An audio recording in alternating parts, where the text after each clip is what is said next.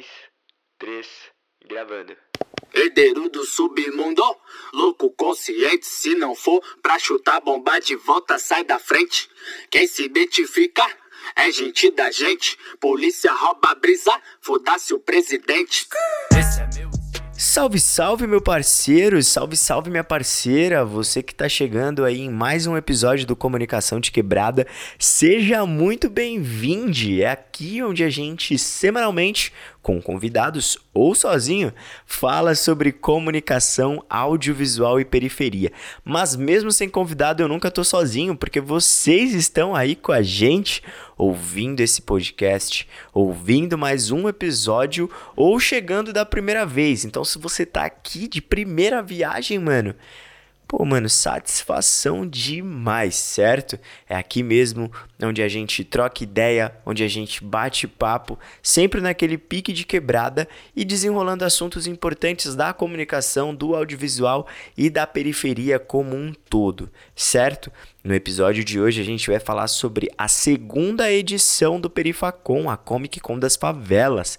Então, fica nesse episódio até o final, porque além de falar sobre o Perifacon, a gente colou até lá para fazer toda a cobertura e ver o que a galera tava vendo sobre o Perifacon, o que elas estavam sentindo e como que elas achavam que o Perifacon ia ser e tal. Enfim, a gente foi lá para ver de perto e também para colher esse depoimento da galera, porque é importante e a gente tá lançando esse episódio aqui hoje com esse formato novo. Então, episódio de estreia com o correspondente que sou eu mesmo que tava lá no Perifacom.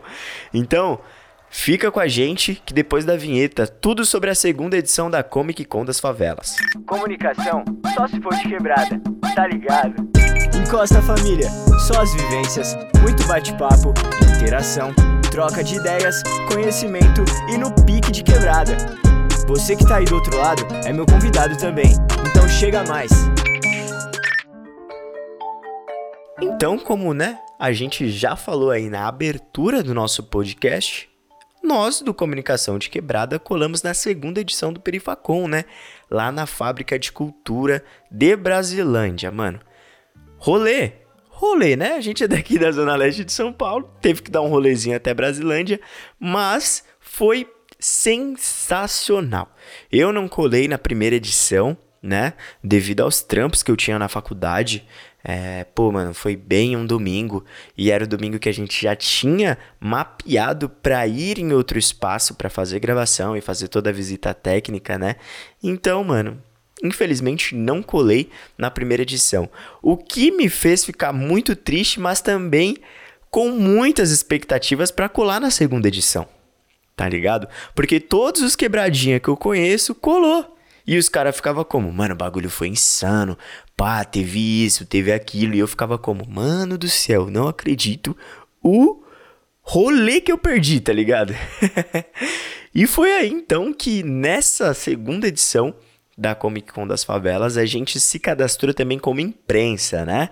Que na época a gente ainda não tinha o comunicação de quebrada, então eu iria sozinho, né? Como Gustavo Arruda mesmo. Mas a gente colocou como comunicação de quebrada, o que foi muito chave, tá ligado? Mas, mano, como a gente colou como imprensa, falamos o quê? Vamos pegar o depoimento da galera que tá colando nesse evento também, né? Pra gente fazer um episódio especial pro pessoal ouvir, né? E, e também sentir toda essa energia que tava nesse evento. Então, vamos aí ouvir alguns depoimentos da galera? Vamos ver o que a galera achou. Pessoal, tô aqui com o Kelvin, tô aqui com a Bruna. Eles vão falar um pouquinho como que tá sendo essa segunda temporada. O Kevin já veio na primeira, então eu queria primeiro saber de você. Qual é a diferença da primeira edição para essa segunda edição? Cara, assim, tipo, em, em, qualidade, assim, de fato, eu não, não, vejo tanto, porque, tipo, a primeira já foi muito foda. E aí, tipo, a segunda tá sendo, tipo, em qualidade, tá sendo também muito, muito, mano, grande pra caramba, tá ligado? Eu tô curtindo bastante.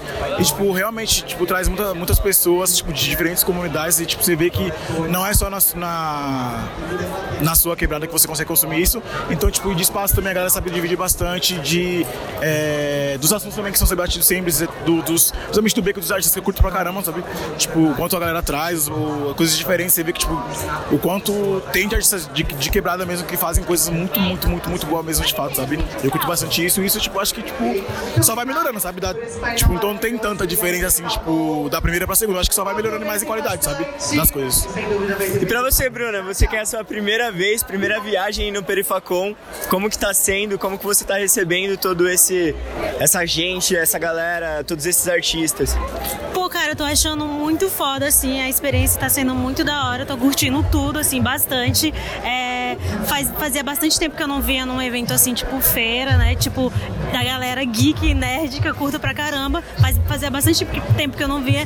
E a Perifacom, eu tava com muita vontade, não consegui vir na primeira, eu já conhecia, já acompanhava o trabalho e tudo mais. E eu tava muito ansiosa e eu tô feliz, porque foi, é, tá sendo super acessível tudo. E o, o as, as atividades que estão tendo, os artistas, eu acabei conhecendo os artistas que eu super admiro, que eu acompanho no Instagram. Então, tipo assim, tá sendo muito da hora, tô, tô gostando de tudo, assim, tá tudo bem organizado, bem legal de ver, tudo certinho ali, a, a parte da comida, a parte das editoras, a parte dos artistas, então eu tô adorando tudo. Mano, o Perifacom, ele vem, né, com esse objetivo de descentralizar né, uma cultura que muitas vezes é centralizada, né, que é a cultura nerd e geek, para as periferias, que a gente sabe que tem muita coisa, né? E eu acho que a importância desse evento, ele é total para a periferia e também para os artistas e para a galera que trampa no evento, tá ligado?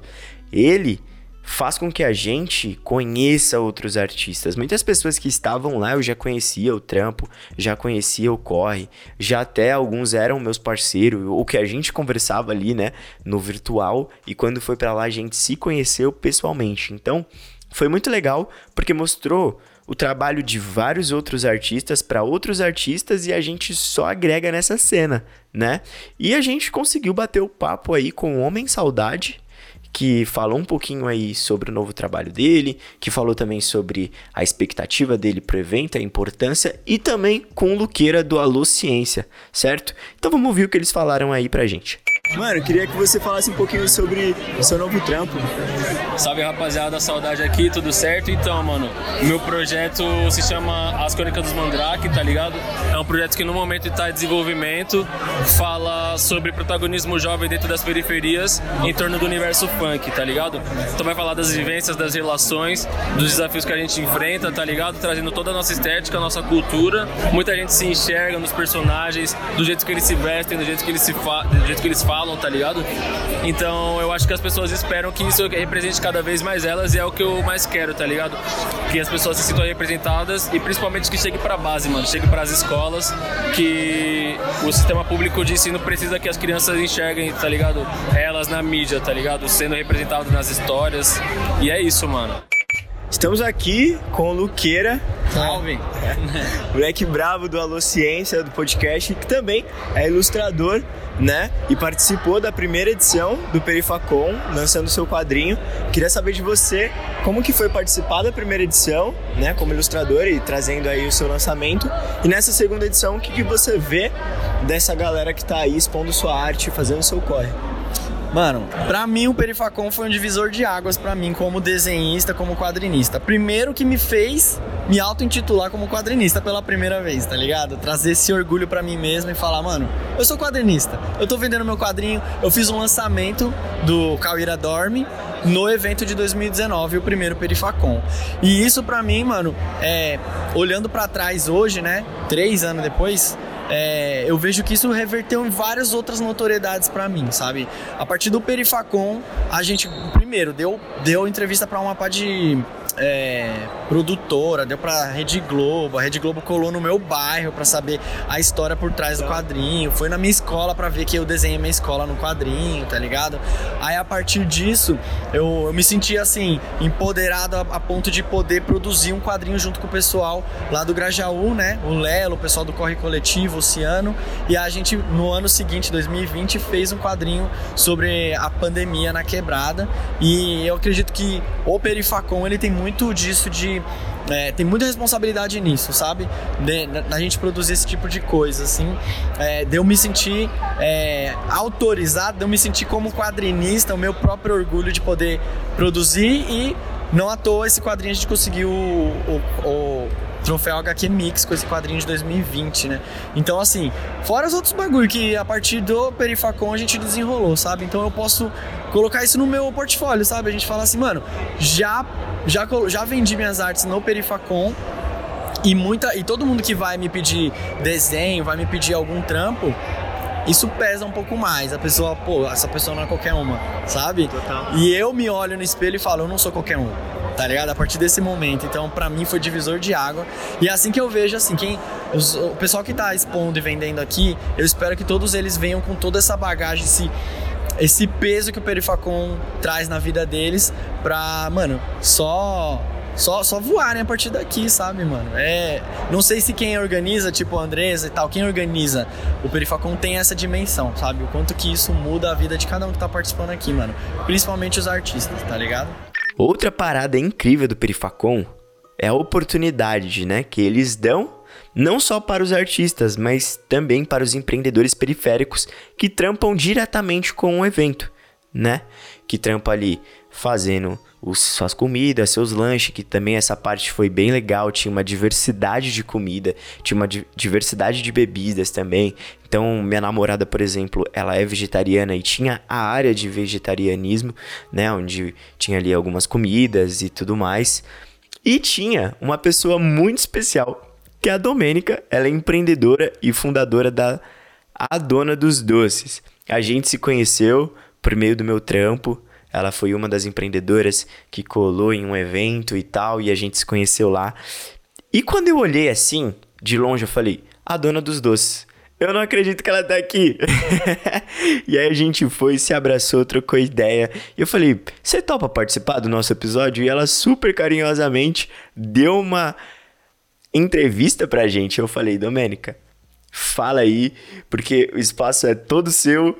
Porque, mano, vocês precisam provar o docinho de Jack Daniels que ela tem, irmão. O bagulho é doido.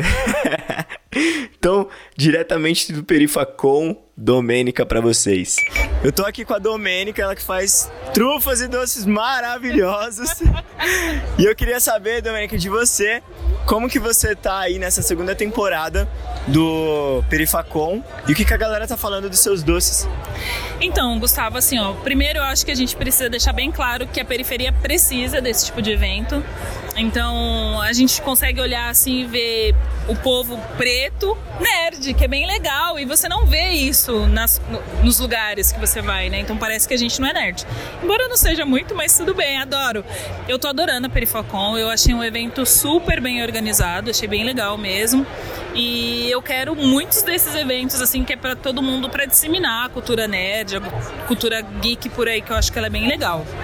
E o feedback, teve uma moça que ela veio, que ela falou assim, ai, é, eu preciso dizer para você que foi a melhor trufa que eu já comi na minha vida. Então, assim, eu acho sensacional. E uma outra moça que tá ali na, até na barraca, ela falou assim: é, obrigada por existir. então eu fico muito feliz com esse tipo de, de feedback, né? Muito bacana. Outra coisa que me deixou bem instigado e bem feliz também, né, no Perifacom, foi ser, né, uma grande porta de entrada para a galera do audiovisual e da comunicação. Além de ter reunido a grande mídia de massa, né, então tava lá a Globo, tava o SBT, tava uma galera de outros canais lá e tal. Mas também tinha os pequenos produtores, a galera que faz a cena periférica audiovisual.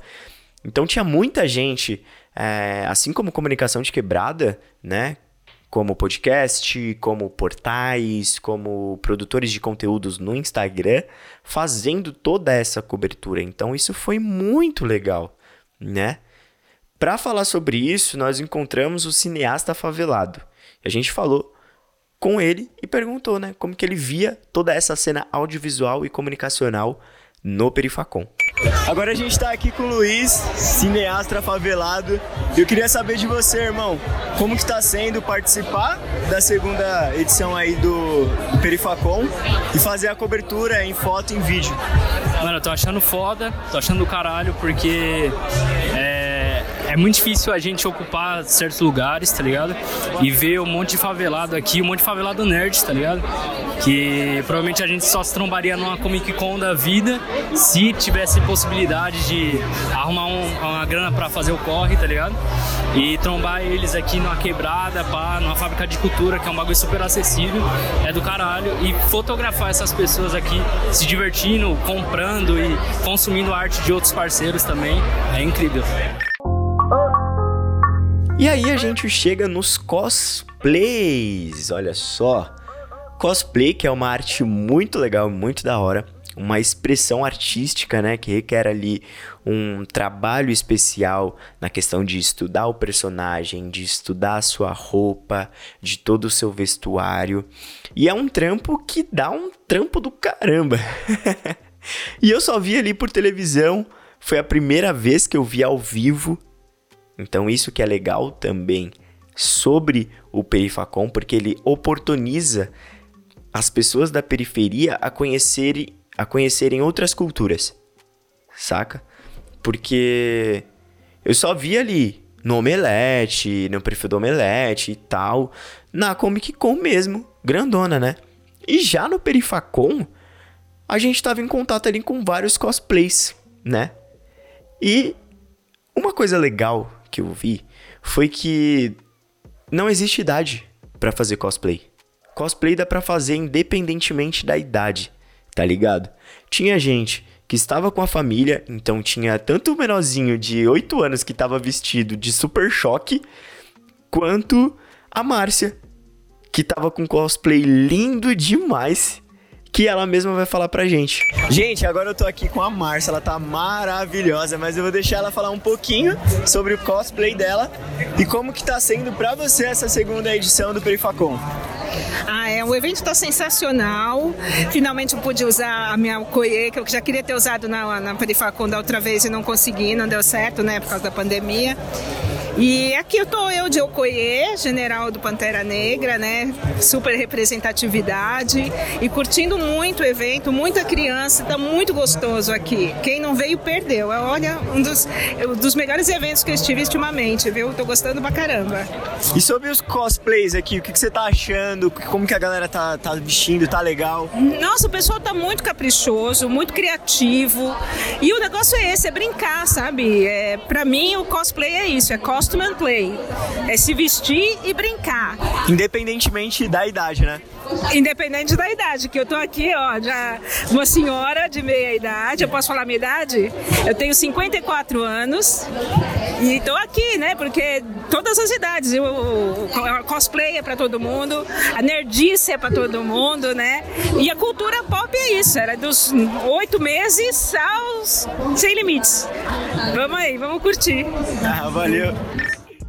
E é claro que a gente não poderia deixar de falar também com um dos organizadores, dos fundadores do Perifacom. Quais serão que são os próximos passos do Perifacom?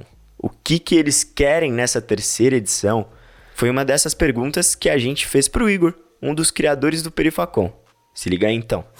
Gente, agora a gente está aqui com o Igor. Queria que você falasse um pouquinho sobre como foi ter toda essa produção do Perifacom, da segunda, eh, dessa segunda edição, principalmente depois da pandemia, né? Que a gente teve um tempo que ficou em casa e tá lotado, tem muita gente, tem muito cosplay, tem muita gente legal. E queria que você falasse um pouquinho como que foi o evento nessa parte de produção. Tá bom, vamos lá. É... A gente, na pandemia, a gente tava com a segunda segunda edição toda já produzida, tava tudo pronto. E aí nosso evento ele tava programado para março de 2020, 2020, que foi exatamente quando começou a pandemia. Então foi um baque muito grande pra gente, pra área toda, né, da cultura do entretenimento. Então foi muito difícil. A gente teve que ficar esses dois anos é, de muita luta pra gente continuar, pra gente estar tá aqui hoje. A gente teve que ficar dois anos é, passando perrengue de grana. A gente tem uma equipe que é uma equipe grande. Então, pra manter todo mundo foi muito difícil nesses dois anos, mas a gente conseguiu. Hoje a gente tá aí de novo. É, voltar agora depois da pandemia e fazer a segunda edição finalmente pra gente tá sendo um sonho, porque a gente realmente achou que não, a gente não existiria mais, entendeu? Porque foi. A pandemia foi um grande choque pra gente. É, que é um projeto de periferia, de pessoas periféricas, feita por pessoas periféricas, com uma equipe toda periférica. Então, é, nossa luta nunca foi fácil, mas a gente está aqui com vários parceiros legais, muita gente que, que manteve com a gente, que acreditou na gente desde a primeira edição. É, agora, a, a segunda edição vem com uma produção muito maior do que a primeira, a gente conseguiu se estruturar muito melhor, a gente conseguiu ter muito mais parceiros, né? A primeira a gente fez tudo muito na base da ajuda dos outros, da galera vindo e construir o evento junto com a gente. A segunda a gente conseguiu contratar pessoas, contratar equipes de produção, então para ter por isso que o evento tá dessa forma aqui hoje. Então é muito gratificante ver que a gente depois dessa luta toda a gente está aqui, conseguimos e que venha muitos outros. E sobre terceira edição, vocês já estão pensando, não estão pensando como é que tá? Ou não, vamos curtir essas primeiras e depois a gente pensa depois? Vamos curtir a primeira, mas sim, a gente faz uma edição já pensando na próxima. É claro, com certeza. A ideia é que a gente circule por várias quebradas, principalmente no começo de São Paulo, mas a gente tem um sonho de sair de São Paulo, mas os custos são muito caros, né? Mas a ideia é que a gente circule, né? A gente fez na Zona Sul, agora na Zona Norte, tem várias outras zonas aí que a gente precisa ir. A segunda, é, que seria na pandemia, seria na Zona Leste. É, a gente teve que, teve que trocar, teve que mudar por várias questões de, de grana, de produção, enfim. Mas a ideia é que a gente continue essa parceria com as fábricas de cultura e que a gente faça um dia em outras regiões, principalmente na Zona Leste, né, que tá no coração. Fechou, valeu. Valeu. Bom, resumindo aqui, a Comic Con das favelas, Perifacon, vocês estão no meu coração.